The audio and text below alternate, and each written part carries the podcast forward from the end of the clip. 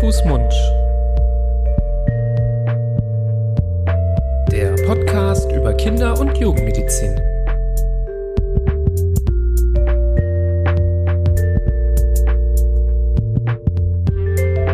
So, ihr Lieben, herzlich willkommen zu einer neuen Folge von Hand, Mund. Hallo, Florian.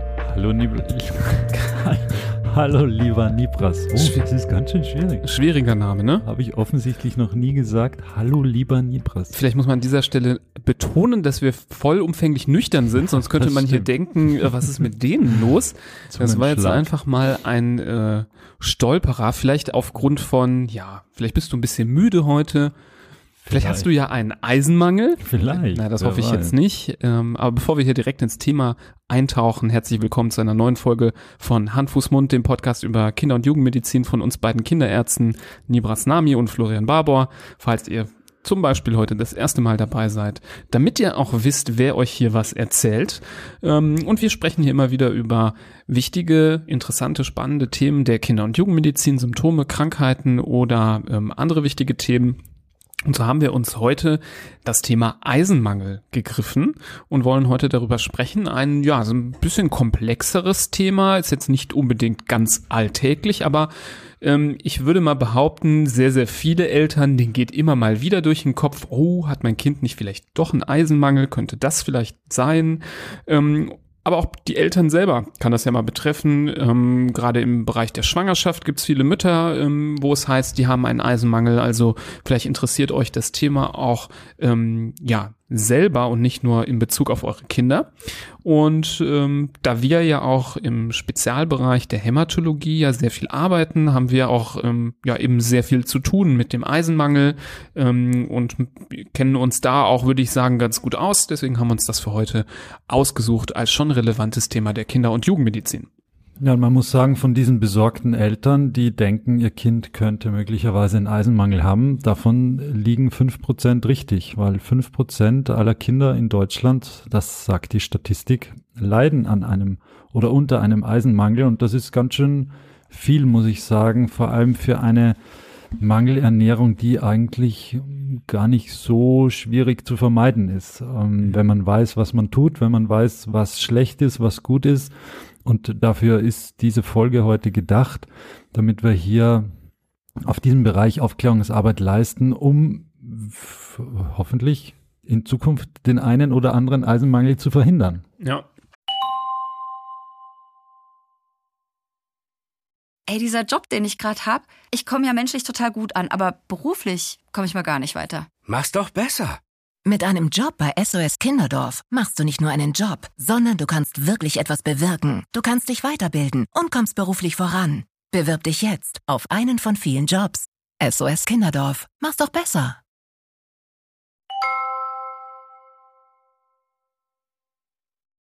Es ist übrigens nicht nur in Deutschland eine häufige Mangelerkrankung, es ist die häufigste Mangelerkrankung der ganzen Welt. Ähm, gerade in ärmeren Regionen sind deutlich mehr Kinder auch betroffen, nicht nur fünf Prozent. Und es ist schon irgendwie spannend, weil Eisen ist ja grundsätzlich keine ähm, kein seltenes Metall. Große Teile der Erd Erdoberfläche bestehen aus Eisen und dennoch haben so unfassbarer viele Menschen auf der Welt einen Eisenmangel. Das ist irgendwie, ja, klingt auf der ersten Weise oder äh, klingt auf dem ersten Mal hören irgendwie paradox, aber es ist so, wie es ist und es hat viel auch mit der Ernährung zu tun, mit den Dingen, die wir essen, ähm, aber halt auch nicht immer nur damit. Also auch Menschen, die sich gut ernähren, können zum Beispiel durch andere Probleme, auch sekundär, also ähm, ähm, durch andere Probleme ausgelöst einen Eisenmangel bekommen. Und was mir vielleicht noch mal am Anfang wichtig ist, ein Eisenmangel ist nicht gleich eine Eisenmangelanämie. Das muss man auch nochmal unterscheiden. Also eine, man, viele benutzen das Synonym, die sagen, ich habe einen Eisenmangel und meinen eigentlich, dass sie eine Eisenmangelanämie haben. Also Anämie als medizinisches Wort für eine Blutarmut, was wiederum übersetzt bedeutet, dass man einen niedrigen Hämoglobinwert im Blut hat. Hämoglobin kennt ihr vielleicht, wenn ihr mal schon mal danach gelesen habt oder euch damit beschäftigt habt, ist eben dieses große Molekül, was in den roten Blutkörperchen sitzt und den Sauerstoff bindet, was sehr wichtig ist, um Sauerstoff auch durch den Körper zu transportieren. Und wenn man zu wenig von diesem Hämoglobin hat, dann spricht man von einer Anämie. Und eine der Ursachen, wieso man eben eine Anämie haben kann, ist eben der Eisenmangel. Aber so kann man auch manchmal eine Eisenmangelsituation haben mit relativ niedrigen Eisenspeichern, die, sagen wir mal, fast leer sind, die aber noch nicht zu einer Anämie geführt haben, weil ähm, man kann ziemlich lange damit klarkommen, dass man weniger Eisen zu sich nimmt und die Speicher nach und nach leer futtert, bis dann wirklich erst eine richtige Anämie auftritt. Also manchmal fällt es auch auf dem Weg hin zu einer Anämie auf, ohne dass man eben eine solche hat. Ja, und es dreht sich alles, wie du jetzt gerade schon gesagt hast, eigentlich um die roten Blutkörperchen, ähm, die ihre Farbe vom roten Blutfarbstoff haben. Und diese roten Blutkörperchen haben als eine ihrer Hauptaufgaben die, dass sie Sauerstoff durch die Gegend transportieren. Also, dass einerseits von der äh, aus der Atemluft in der Lunge wird Sauerstoff übertragen. Da kommt es zum Gasaustausch von den Lungengefäßen in die Blutgefäße. In den Blutgefäßen wird das dann ähm, auf die roten Blutkörperchen beladen und dann äh, wird der Sauerstoff zu den diversen Zielorganen transportiert, vor allem natürlich ähm, das Gehirn. Das braucht ganz viel Sauerstoff, weil wir denken unglaublich viel und denken kostet Luft. Ähm, naja. Und äh, deshalb ist das so ein wichtiger, wichtiger Aspekt. Und das bringt uns dann eigentlich auch schon zu den Auswirkungen, die so ein Eisenmangel auf den menschlichen Organismus hat. Und eine der Hauptauswirkungen ist eben, dass zu wenig Sauerstoff durch die Gegend transportiert wird. Und das äh, hat zur Folge, dass man, ja, man fühlt sich schlapp, man hat nicht mehr so viel Energie, man ist kurzatmig, also ich gehe normalerweise in den vierten Stock hoch und es bereitet mir normale Probleme. Wenn ich einen Eisenmangel habe, dann komme ich da oben an und hechel wirklich aus dem letzten Loch und kann nicht, äh, habe das Gefühl, ich bekomme nicht mehr genug Luft. Mein Herz schlägt deswegen schneller, weil es das eben kompensiert. Also das Herz will ausgleichen, dass äh, zu wenig Sauerstoff durch den Körper transportiert wird. Deswegen pumpt es mehr Blut pro Minute durch den Körper, um das auszugleichen. Ähm, ich kann an Kopfschmerzen leiden. Auch das ist ein, ein wichtiges Symptom des Eisenmangels, beziehungsweise dann schon der Eisenmangelanämie. Und dann wirkt sich das auch noch ganz gehörig auf die Haut und Schleimhäute aus, ähm, die so ganz charakteristische hm, Schäden dann zeigen, beispielsweise Mundwinkelragaden. Das sind diese kleinen Einrisse in den Mundwinkeln, ähm, die bei jedem Mal, wenn man gehen zum Beispiel oder wenn man den Mund weiter aufmacht, reißt es wieder ein und tut wieder weh und heilt nicht so richtig ab. Brüchige Fingernägel äh, sind ein wichtiger eine wichtige Aus oder eine der Auswirkungen, so wichtig sind sie gar nicht, aber auch äh, relativ charakteristisch dafür und überhaupt so eine, ja, generell Hautprobleme. Genau. Ähm, was man vielleicht noch dazu sagen kann, Haare haben wir jetzt nicht genannt, gibt es auch manchmal Probleme, also Haarausfall könnte dahinter stecken. Ähm, Aften in der Mundschleimhaut, die ähm, sind so ein bisschen ähnlich wie diese Mundwinkelragaden, diese rissigen ähm, Mundwinkel. Da kann auch mal also die Schleimhaut im Mund ähm, betroffen sein.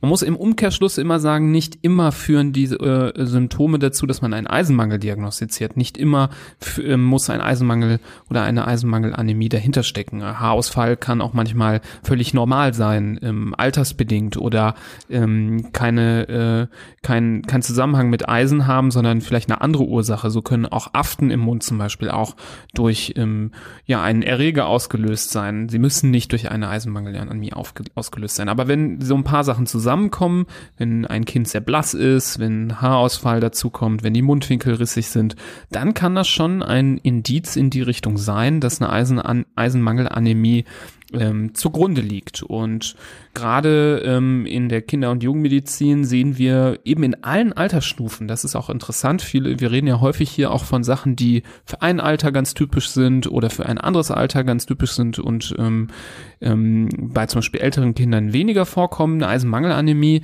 ist etwas, das sehen wir bei ähm, wirklich allen Altersstufen und ähm, das liegt einfach daran, dass es ähm, eben so viele Ursachen gibt, die zu einer Eisenmangelanämie führen können. Und nachdem wir jetzt über die Symptome gesprochen haben, können wir ja ähm, mal über die Ursachen sprechen.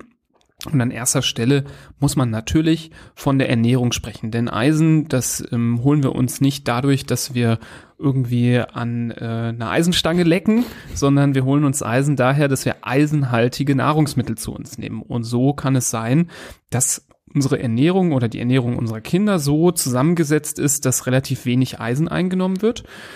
Das kann das eine sein. Oder wir haben eine Ernährung, die zum Beispiel die Eisenaufnahme eher ja, benachteiligt oder hemmt. Und das ist zum Beispiel im frühen Kindesalter ganz besonders häufig ein Problem. Denn ähm, die Eisenaufnahme, das Eisen wird in der Regel im Darm dann resorbiert in den Körper und von dort aus dann in die Blutbahn gebracht und zu diesen roten Blutkörperchen ähm, kann die Eisenaufnahme behindert werden durch gewisse Stoffe.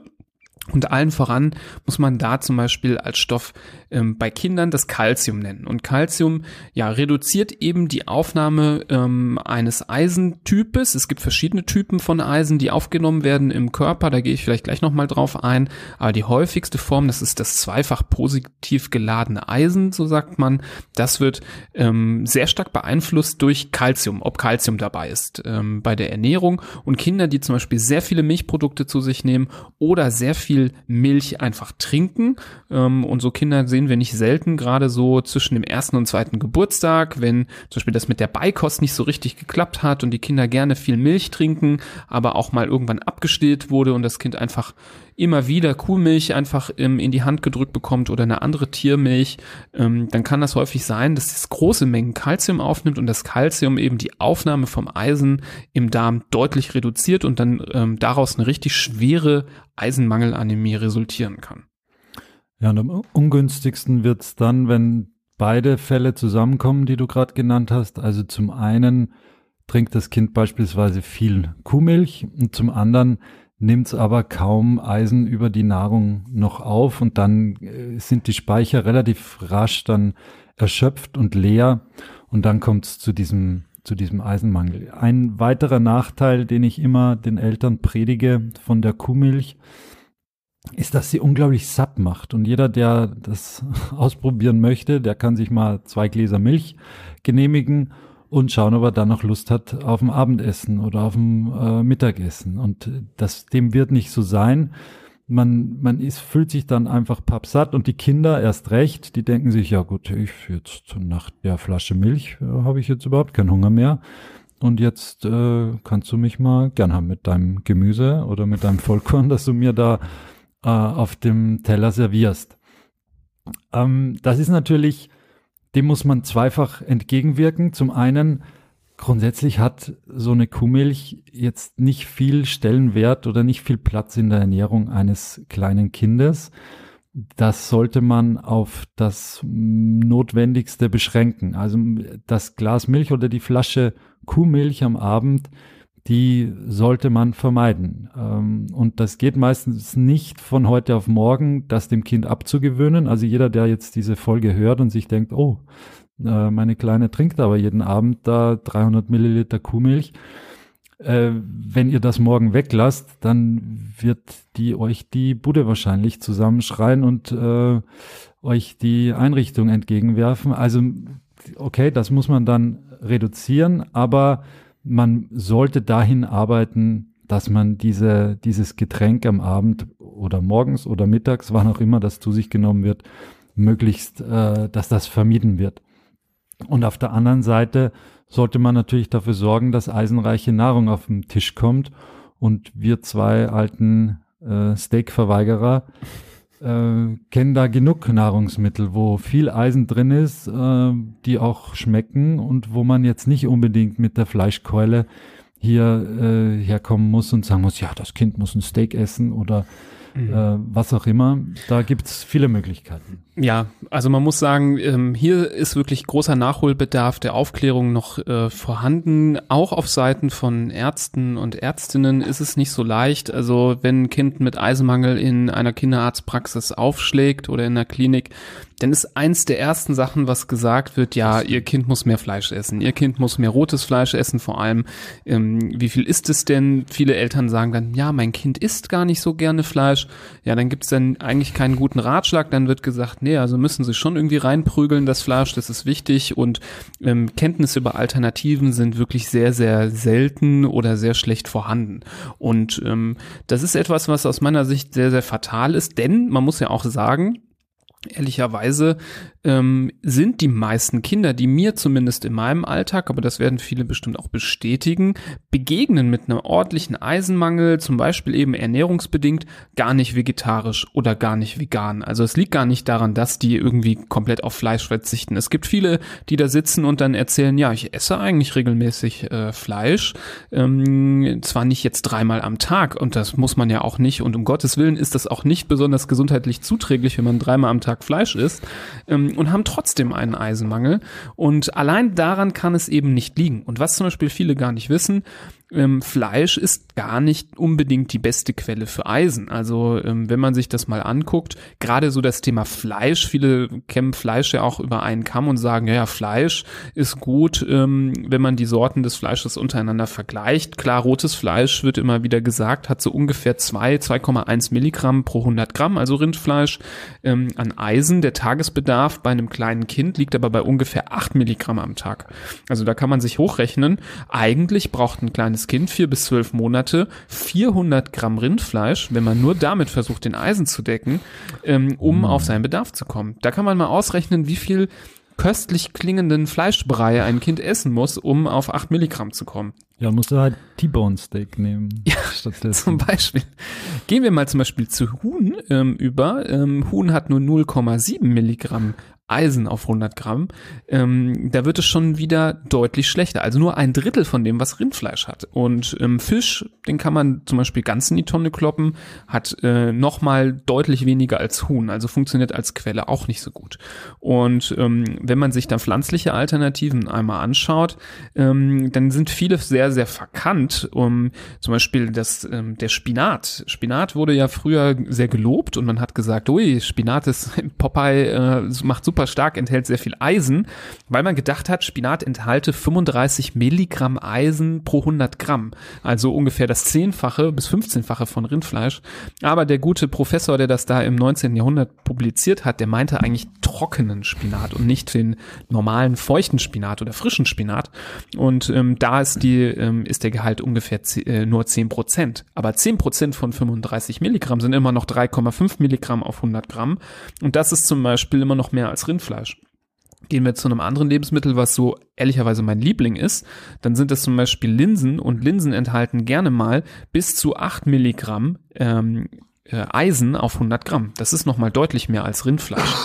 Jetzt kommen die ein oder anderen sagen, ja, ja, schön, dass du das sagst, aber ich habe doch schon oft gelesen und ich garantiere euch, äh, euch, wenn ihr googeln werdet, dann werdet ihr es auch noch an vielen Stellen finden, dass gesagt wird, dass Eisen aus Pflanzen relativ schlecht aufgenommen wird in Körper.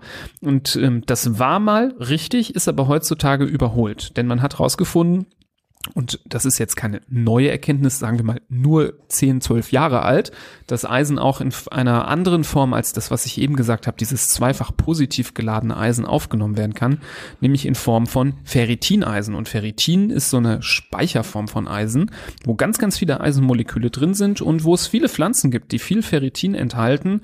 Und ähm, ein Beispiel, das ich eben genannt habe, was sehr, sehr viel Ferritineisen enthält, ist zum Beispiel eben ähm, die Linse. Linsen, aber auch Erbsen zum Beispiel, Kichererbsen enthalten sehr viel, Tofu enthält sehr viel. Und aus meiner Sicht liegt darin eigentlich die perfekte Erklärung, wieso die meisten Menschen eben einen guten Eisenspiegel haben, ohne mehrere hundert Gramm Fleisch pro Tag essen zu müssen, weil wahrscheinlich der große Teil, den wir an Eisen aufnehmen, eben gar nicht aus dem Fleisch kommt, sondern eben aus pflanzlichen Quellen, eben eine ja, sagen wir mal, ausgewogenen Mischkost und dadurch ähm, lassen sich eben die Eisenspiegel besser halten, als wenn man jetzt nur sagt, ja, das musst du jetzt nur durch Rindfleisch oder nur durch diese oder jene Fleischsorte ausgleichen. Ja, du hast jetzt echt einige äh, mögliche Eisenquellen genannt. Was ich jetzt noch einmal herausgreifen möchte und wofür ich eine Lanze brechen möchte, ist Tofu. Gerade was die Brei-Angelegenheit angeht äh, im ersten Lebensjahr, ähm, da versucht man ja normalerweise Fisch und Rindfleisch und was weiß ich was alles in den Brei hinein zu mixen und pürieren. Wenn man stattdessen das Ganze mit Tofu macht, dann essen die Kinder meiner Erfahrung nach das genauso gern. Das schmeckt sogar ein bisschen witziger, finde ich, als jetzt diese, dieser Fleischbrei.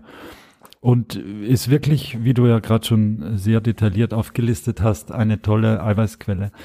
Ein ganz wichtiger Punkt bei der ganzen Eisenaufnahme und Eisenzuführgeschichte ist, dass man, äh, dass das Vitamin C eine ganz wichtige Rolle spielt bei der Aufnahme von Eisen. Und äh, die, dieses Vitamin ist notwendig, damit das Eisen im Darm resorbiert werden kann. Das heißt, man sollte das immer miteinander verknüpfen. Vitamin C ist natürlich äh, in unterschiedlichsten Früchten auch drinnen, ähm, Orangen, äh, Kiwi, wie auch immer. Und wenn das kombiniert wird miteinander, dann funktioniert die Eisenaufnahme wirklich deutlich besser. Das Ganze hilft bei einem manifesten Eisenmangel oder bei einer manifesten Eisenmangelanämie dann aber auch nicht mehr so richtig ausreichend. Also da kommt man dann auch nicht mehr mit Tofu hinterher, wenn der Hämoglobinwert schon im pathologischen Bereich ist. Da muss man dann schon ähm, vom Kinderarzt gesteuert eine Substitution des Eisens in Angriff nehmen mit einem Medikament, also mit am besten mit Eisentropfen.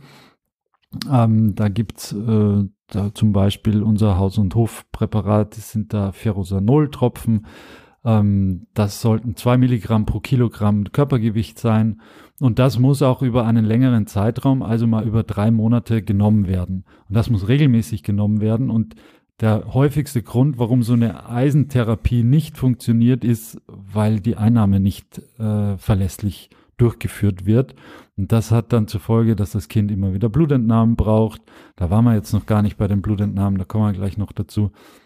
Dass es immer wieder zum Arzt muss, etc. Wir wissen das aus eigener äh, Praxis und aus dem eigenen Alltag, dass wenn so eine Eisenmangelanämie adäquat behandelt wird und gut durchgeführt wird, dann ist das eigentlich fast ein Selbstläufer, der noch den einen oder anderen Arztbesuch bedarf, aber eigentlich ist das äh, eine sogenannte Gmade Wiesen, so dass da gar nicht so viel äh, sein muss. Aber wenn das, wenn dem nicht so ist, dann sind das etliche Arztbesuche und das ist wirklich, äh, wirklich nervig. Ja, sehr guter Hinweis, ähm, gerade mit dem ähm, Eisentropfen sehr wichtig, dass man da auch ähm, am Ball bleibt, aber auch nicht zu hoch dosiert, also auch zum Beispiel in Richtung ähm, äh, Kolleginnen und Kollegen, die vielleicht hier zuhören oder anderen Interessierten. Also ähm, häufig wird zu einer hohen Dosis gegriffen, die dann gerne Symptome verursacht bei dem äh, Kind, zum Beispiel Bauchschmerzen oder harten Stuhlgang, der dann problematisch ist. Also wir empfehlen da ganz klar mit ungefähr zwei Milligramm pro Kilogramm pro Tag zu arbeiten. Also das sind deutlich niedrigere Dosierungen, als man zum Beispiel, wenn man im Beipackzettel von gewissen Medikamenten schaut, empfohlen werden. Das ist einfach die Erfahrung, die zeigt, dass man lieber mit einer geringeren Dosis kontinu kontinuierlich über längere Zeit ähm, hier für einen Ersatz äh, sorgt, als dass man das nur so ganz punktuell und kurzfristig macht. Was aber auch, finde ich, ähm, mir sehr wichtig ist, hier zu betonen, nur weil zum Beispiel die Eisenspeicherwerte niedrig sind, ohne dass eine richtige Anämie vorliegt, ähm, ähm, dann direkt mit einer solchen Tropfentherapie zu beginnen, finde ich jetzt auch nicht immer unbedingt sinnvoll. Mittel der ersten Wahl sollte wirklich der natürliche Weg Weg sein, ein natürlicher Ausgleich des Eisenmangels sein durch eine Ernährungsverbesserung. Und da sollte man sich eben auch ähm, als betreuende Person, ob man jetzt äh, Hebamme ist, ob man ähm, Kinderkrankenschwester ist, ob man Kinderärztin ist, ähm, ähm, da die Kenntnisse ranholen, um zu ähm, ja individuell zu beraten und eben nicht nur zu sagen, ja bitte mehr Fleisch essen, Punkt, sondern dass man da auch hingeht und auf die individuellen Bedürfnisse des Patienten eingeht und gut beraten kann. Und ich kann da auch noch mal sehr ein Buch empfehlen, was ich hier auch in die Show Shownotes packen werde, von ähm, einem Professor Klaus Günther, Eisenmangel beheben mit natürlichen Lebensmitteln. Ich äh, verlinke das sehr gerne. Ähm, hat mir auch sehr viel geholfen, hat mir auch geholfen, viel zu lernen zu dem Thema. Ähm, ist auch nicht sehr umfangreich, kann man relativ schnell lesen, das Buch. Und es ist auch extra so geschrieben, dass Laien es auch gut verstehen können. Ähm, und da gibt's halt sehr, sehr viele Tipps, eben dann, wenn Kinder auch nicht unbedingt gerne Fleisch essen, mit welchen anderen schmackhaften ähm, Lebensmitteln man so einen Eisenmangel ausgleichen kann. Ähm, vielleicht gehen wir noch einmal ein, ein Schritt zurück, ein Schritt zurück ja. ähm, was noch einen Eisenmangel auslösen kann, außer dass man zu wenig Eisen zu sich nimmt. Ähm, ich will gleich noch mal kurz darauf eingehen. Du hast, wir haben ja schon gesagt, Calcium hemmt so ein bisschen die Eisenaufnahme. Da gibt's noch ein paar andere Sachen, die da störend wirken können. Aber ich wollte vor allem auch noch mal klar machen, dass es auch die Möglichkeit gibt, dass man eben eigentlich genug Eisen zu sich nimmt und ähm, aber auf der anderen Seite des Körpers irgendwo Eisen wieder verliert. Ähm, sowas kann zum Beispiel durch Blutungen entstehen, wenn man eben Blut verliert und im Blut ist eigentlich vor allem das Eisen, verliert man eben das Eisen, was wieder ähm, eingebaut wird in den Körper Körper und so chronische, immer wiederkehrende Blutungen, ähm, die so ähm, ja in äh, Summe eine relevante Menge ausmachen, können zum Beispiel einen Eisenmangel auslösen. Also da denke ich zum Beispiel auch an ähm, jüngere Frauen, jugendliche Patientinnen, die zum Beispiel eine sehr starke Regelblutung haben. Auch so kann ein Eisenmangel mal ähm, entstehen. Also das darf man nicht vergessen. Und ebenso kann man so viel Eisen essen zu sich nehmen, wie man möchte. Wenn die Resorption, die Aufnahme des Eisens im Darm gestört ist, auch dann kann ein Eisenmangel zum Beispiel auftreten. Und wir haben zum Beispiel in unserer Folge über die ähm, Zöliakie darüber gesprochen, dass auch hier durch eben die Entzündung im Bereich des Dünndarms ähm, ein Problem mit der Eisenaufnahme entstehen kann. Also auch da gilt es, ähm, ja, am Ball zu bleiben, gerade wenn man, nachdem man einen Eisenmangel, eine Eisenmangelanämie diagnostiziert hat und eine Therapie begonnen hat und ganz klar sagen kann, nee, also das wurde auch regelmäßig eingenommen und es hat nichts gebracht, es ist nicht besser geworden, dass man dann auf die Suche geht nach, ja, ähm, komplexeren Ursachen, die zum Beispiel den Eisenmangel erklären können. Also das ist wichtig, dass man da ähm, nicht nur immer denkt, dass es nur die Ernährung sein kann. Aber primär ist das meistens die äh, Ursache, das ist die häufigste Ursache und die anderen Sachen sind eher etwas seltener.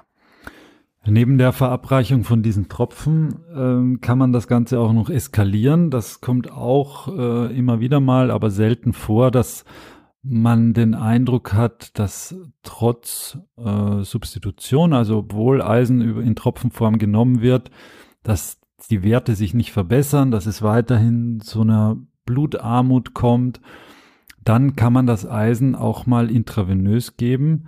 Das ist, hm, sage ich mal, noch mühsamer als die Tropfen, wie man sich vorstellen kann. Das sind mehrere Infusionen. Meistens sind das hm, sechs bis zehn Infusionen im Abstand immer wieder von mehreren Tagen. Muss immer wieder gepikst werden. Man muss immer wieder mehrere Stunden diese Infusionen bekommen. Und die wären gar nicht so gut, muss man sagen, vertragen. Die machen Kopfschmerzen, die machen Übelkeit. Aber das ist natürlich der Weg, wo man am schnellsten und am direktesten das Eisen in den Körper reinbekommt. Dann wäre es natürlich am äh, ungünstigsten, wenn man danach erst auf die Idee kommt, die du gerade genannt hast, nämlich dass es vielleicht äh, eine andere Ursache gibt, warum das Eisen gar nicht aufgenommen werden kann. Ähm, das hat zwar dann vielleicht zur Folge, dass man es intravenös geben muss, aber man soll sich trotzdem vorher schon Gedanken machen, wenn's, äh, wenn man irgendwie an einen Punkt kommt, wo es nicht so läuft, wie man es gerne hätte und man aber zum Beispiel die Familie so einschätzt, als, als würden die auch da mit im Boot sein und würden die Tropfen dann trotzdem zu Hause geben und alles. Also das ganz so, so simpel ist es auch nicht und äh, so richtig kompliziert wird's dann, wenn man, du hast schon das zweiwertige Eisen äh, öfters erwähnt heute. Da gibt es auch noch ein anderes, nämlich das dreiwertige Eisen. Das wird auch manchmal noch verschrieben von, von Ärzten.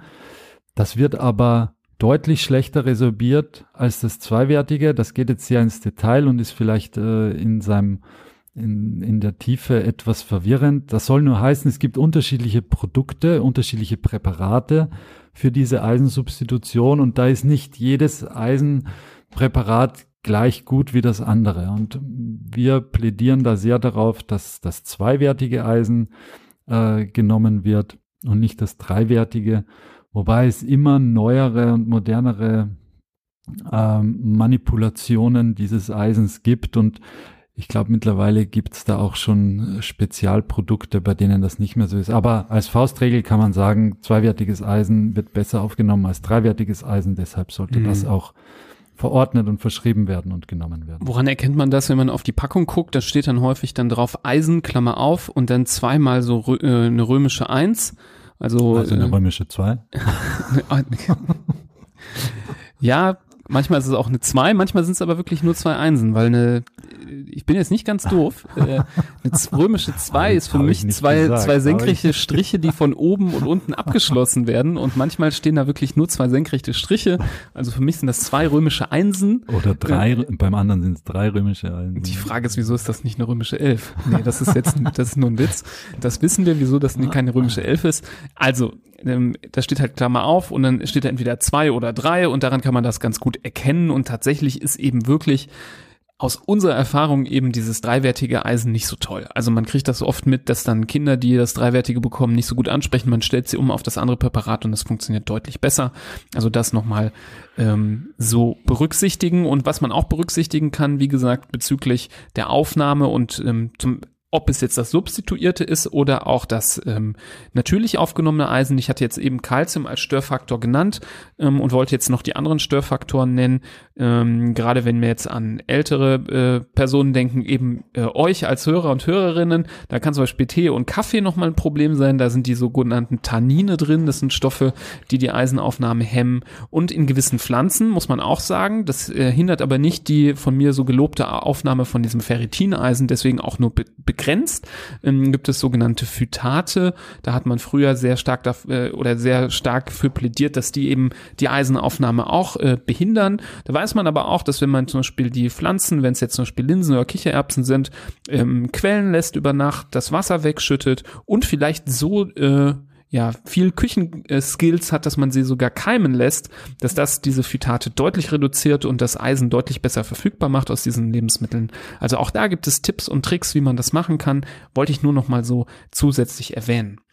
Ähm, Vielleicht sollten wir ähm, an äh, dieser Stelle auch nochmal darüber sprechen, wie man überhaupt bei so einer Anämie überhaupt klar sagen kann, das ist jetzt eine Eisenmangelanämie und nicht eine andere Anämie. Denn Anämieformen, also Blutarmutsformen, gibt es ganz viele verschiedene und ähm, ja, Florian, vielleicht kannst du uns nochmal erklären, woran ich erkenne, dass eben diese Blutarmut, die vielleicht bei meinem Kind jetzt vorliegt, durch Eisenmangel ausgelöst ist und nicht durch was anderes. Mhm.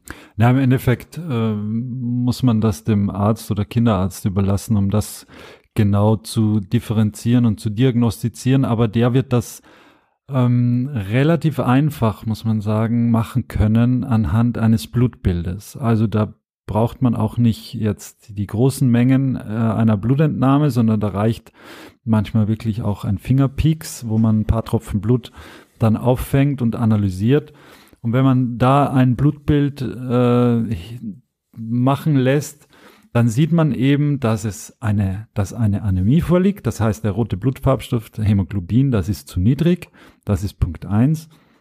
Man sieht, dass das Volumen der roten Blutkörperchen zu gering ist. Also die haben, die sind zu klein, diese roten Blutkörperchen. Das ist der zweite Wert, der ganz wichtig ist. Und sie variieren sehr in ihrer in den unterschiedlichen Größen. Also so eine Zelle ist, je nachdem, wie reif sie ist und wie alt sie ist, unterschiedlich groß. Und bei einer Eisenmangelanämie hat man dadurch, dass der Körper trotzdem dagegen ankämpft und produziert und der will ja trotzdem äh, hier dagegen wirken, hat man unterschiedlich große oder mehr unterschiedlich große Blutkörperchen rumschwimmen. Und anhand dieser drei Parameter kann der Arzt eigentlich in den allermeisten Fällen schon sagen, dass es sich um eine Eisenmangelanämie handelt. Meistens gibt es da noch andere Werte dazu.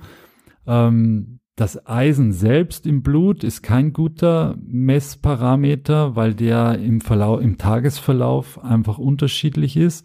Es gibt dann noch das Ferritin, das grundsätzlich äh, das auch widerspiegelt, wie viel Eisen im Körper ist. Allerdings ist das Ferritin auch ein sogenanntes akute Phaseprotein. Das heißt, in einer akuten Phase, wie es zum Beispiel bei Infektionen der Fall ist, ist dieser Wert auch erhöht, so dass der Wert zum Beispiel, wenn ich einen Eisenmangel habe und gleichzeitig eine, ich sage jetzt mal eine Lungenentzündung, kann es sein, dass ich einen normalen Ferritinwert habe. Der ist aber nur deswegen normal, weil durch die akute Phase der Wert erhöht ist und eigentlich ist er aber niedrig, weil ich einen Eisenmangel habe. Also muss man auch bisschen ähm, äh, genauer beobachten oder genauer hinschauen. Und dann gibt's noch so Dinge wie äh, Transferinrezeptor und äh, Transferinsättigung. Das äh, so tief wollen wir jetzt gar nicht gehen, aber anhand dieser drei bis, sage ich mal, sechs Parameter kann man als Arzt äh, schon sehr gut diese Eisenmangelanämie diagnostizieren. Vielleicht noch einer meiner Lieblingsparameter noch zusätzlich, ähm, der nicht zwingend notwendig ist, um es zu diagnostizieren, aber der so im Verlauf gemessen wird. Das sind quasi die so die die Baby roten Blutkörperchen, naja. die Babyerythrozyten, die man Retikulozyten nennt. Die können schon bei der Diagnosestellung auch hilfreich sein, weil man muss sich das ja so vorstellen, wenn Eisen fehlt als Baustein, dann kann die Fabrik nicht richtig arbeiten und dann gibt es auch von den jungen Babyerythrozyten. In deiner Fabrik arbeiten Babys. Ich, Kinderarbeit ist hier nicht gestattet. In meiner Fabrik kommen Babys raus. so funktioniert das okay. bei mir. Ähm, nämlich diese Babyerythrozyten, die Retikulozyten, ähm, die sind nämlich oft bei einem Eisenmangel, bei einer Eisenmangelanämie erniedrigt, weil eben zu wenig von den Bausteinen da ist, um ähm, die zu bauen, zu bilden und dann gibt es von denen zu wenige. Und eben wenn man dann anfängt, Eisen zu substituieren oder bei der Ernährung mehr darauf zu achten, mehr eisenreiche Lebensmittel zu sich zu nehmen, dann sieht man, wie diese ähm, Retikulozyten auf einmal total schnell hochgehen und plötzlich anspringen. Und das ist auch überhaupt nicht schlimm, wenn auf dem Laborausdruck dann dieser Wert irgendwie markiert ist, weil er zu hoch ist. Zu hoch ist in diesem Fall gut, weil man dann sieht, dass das Knochenmark gegenreguliert und anfängt, die Eisenmangelanämie zu bekämpfen, neue Zellen zu bilden und das ähm, so langsam auszugleichen. Und das ist einer der Sachen, die zum Beispiel häufig passiert, dass man sagt, so nach ja, einem Monat Eisen nimmt man nochmal Blut ab bei dem Kind und schaut sich eben ganz gerne auch diesen Retikulozytenwert an, ob der überhaupt wirklich angestiegen ist oder nicht.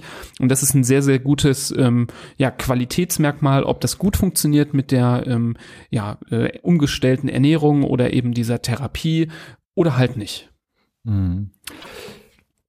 Ich glaube, das war schon das Allerwichtigste zur Eisenmangelanämie, oder? Genau. Wir hatten, du hast es, glaube ich, schon gesagt, dass man davon ausgehen muss, dass man auch relativ lange das einnehmen muss. Also mhm. wir sagen allen Patienten, ähm, die Drei schon eine richtige Eisenmangelanämie haben, deswegen finde ich es so wichtig, das nochmal zu betonen, dass definitiv drei Monate notwendig sind, um da die Eisenspeicher auch zu füllen. Also es geht nicht nur darum, ähm, den HB-Wert kosmetisch zu verbessern, weil wenn ich jetzt den HB-Wert wieder in den normalen Bereich bringe, aber die Eisenspeicher leer bleiben und ich das Medikament absetze, dann kommt man relativ schnell wieder am Boden an. Und das haben wir auch schon oft erlebt, dass ähm, Patienten, wo ja eben vielleicht schnell gedacht wurde, ja, jetzt ist der Wert doch gut, jetzt hören wir wieder auf, relativ schnell das Problem wieder entstanden ist. Und ähm, hier gilt es wirklich am Ball zu bleiben. Drei Monate sollten auf jeden Fall eingehalten werden. In schwereren äh, Situationen kann sogar eine ähm, Substitution bis zu sechs Monate notwendig sein. Da sollte man also definitiv definitiv in Betracht ziehen. Gerade wenn das Medikament auch gut vertragen wird und keine große Probleme macht bei der Einnahme, sollte man da ähm, dran denken, dass das äh, nicht so schnell wieder abgesetzt wird. Es ist alles nicht so nicht so richtig ein Hexenwerk, aber doch gar nicht so einfach. Du hast hier viele Lebensmittel ins Spiel gebracht mit Eisen, wo es gut ist, was muss man dazu nehmen, worauf muss man achten. Es ist nicht alles äh, Fleisch, äh, was hier zum Ziel führt. Ganz im Gegenteil, man kommt unserer Meinung nach ohne Fleisch äh, mindestens genauso, beziehungsweise sogar noch besser äh, zu einem gesunden Leben. Wer daran Interesse hat, den könnte man hier darauf hinweisen, dass es eine, ja, ein sogenanntes Elternseminar von uns gibt, der unter anderem auch den Eisenmangel äh, wo, wo das behandelt wird, wo es aber nicht nur um den Eisenmangel geht, sondern generell um Ernährung veganer oder vegetarischer Art und was passieren kann, wenn man die Nahrungsmittel nicht so gut auswählt oder sich da nicht so viel äh, äh, Kopfzerbrechen macht, weil es ist eben gar nicht so ein einfaches Thema. Da kannst du sicher noch einen schönen Satz über unser Seminar verlieren. Ja, definitiv. Also dieses äh, schöne, von dir schon angepriesene Ve äh, äh, Seminar über vegetarische und vegane Kinderernährung haben wir schon vor einigen Monaten ins Leben gerufen. Es gab jetzt schon einige Durchläufe auch des Seminars mit ja äh, sehr positiver Resonanz der Teilnehmer und Teilnehmerinnen. Ähm, die äh, durch die Bank ähm, berichteten, dass sie wirklich viel gelernt haben. Also das können wir euch sehr empfehlen, wenn ihr euch zum Beispiel vegetarisch oder vegan ernährt und das auch für eure Kinder überlegt. Ähm, denn vegane Kinderernährung ist möglich und sie ist nicht so zu verteufeln, wie es viele machen. Ähm, da sind wir hier in Deutschland sehr, sehr auf äh, einsamer Flur. In vielen anderen Ländern ist man da viel weiter und empfiehlt diese Ernährungsform oder stellt sie zumindest der normalen ähm, äh, oder mischköstlichen Ernährung gleich. Da ähm, könnt ihr euch gerne gerne bei uns melden über info.handfußmund.de. Ähm, können wir euch die Seminartermine mitteilen. Tatsächlich sind fast alle Termine bis Ende des Jahres auch schon komplett ausgebucht. Da freuen wir uns einerseits drüber. Ähm, andererseits würden wir natürlich auch gerne mehr anbieten. Ähm, Stand heute, wo wir das aufnehmen, gibt es noch ein paar äh, freie Plätze für den Seminartermin am 4. Dezember. Da könnt ihr euch melden. Aber vielleicht hat sich, bis ihr die Folge hört, auch es so ergeben, dass wir weitere Termine zur Verfügung stellen. Es wird sicherlich auch einen für Januar geben. Vielleicht Vielleicht sind wir sogar so kühn und bauen noch mal einen dazwischen ein, wenn die Nachfrage sehr hoch ist. Meldet euch, ähm, schreibt uns eine Mail. Ein paar Infos gibt's auch auf unserer Webseite unter dem Punkt Seminare. Da könnt ihr auch noch mal reinschauen. Also ähm, da gerne informieren. Vielleicht zum äh, nur ein Wort zum Ablauf. Es ist ein Eintagesseminar, mehrere Stunden, um genau zu sein, fünf, wo man von äh, Schwangerschaft bis äh, Kindheit alles mitbekommt, was so die Ernährung und Mangelerscheinungen oder eben auch nicht angeht. Genau, sehr gut, dass du das noch ergänzt hast. Ansonsten, wenn diese Folge euch weitergeholfen hat, wenn ihr andere Eltern kennt, die ja vielleicht davon profitieren könnten, weil in der Familie auch das Thema mal kursierte, aber auch Erwachsene, die vielleicht ein, äh, eine Eisenmangelanämie haben, die können auch von diesem Inhalt hier profitieren, auch wenn es ein Podcast über Kinder- und Jugendmedizin ist. Eine Eisenmangelanämie gibt es in allen Altersstufen und wird ähm, in der Regel auch in allen Altersstufen ähnlich behandelt. Ähm, leitet also gerne diese Folge an diejenigen weiter. Wir würden uns sehr freuen, wenn ihr uns weiterempfehlt. Das ist für uns das größte Lob. Ähm, ansonsten hört auch gerne in unsere andere Folgen rein. Da haben wir viele, viele weitere Themen besprochen. Wir sind äh, haarscharf davor, die 90. Folge voll zu machen. Ähm, und das äh, 100er Jubiläum ist auch nicht mehr so weit in, alle, in der Ferne. Also ihr könnt euch mittlerweile hier tatsächlich wie durch ähm, ja, so ein Glossar durchklicken und schauen, ob ein Thema dabei ist, was für euch gerade relevant ist. Ähm, also da äh, drin stöbern und ähm, eben für uns das größte größte Lob, das Beste, was ihr uns tun könnt, in eurer Gruppe weiterleiten, mit anderen Eltern teilen über WhatsApp, über andere Kanäle. Das hilft uns besser gefunden und gesehen zu werden. Und wenn ihr dann so richtig viel Zeit noch habt, könnt ihr zum Beispiel auch eine Bewertung dalassen, zum Beispiel bei iTunes oder anderen Portalen eurer Wahl. Auch das hilft uns sehr. Ja, schön. Schön. Ich glaube, ein runder Abriss äh, des Eisenmangels. Genau, wichtiges Thema, uns liegt es sehr am Herzen, deswegen ähm, ja, Gehabt euch wohl und so hören wir uns in der nächsten Folge. Macht es gut, bleibt gesund. Bis dann. Ciao. Auf Wiedersehen.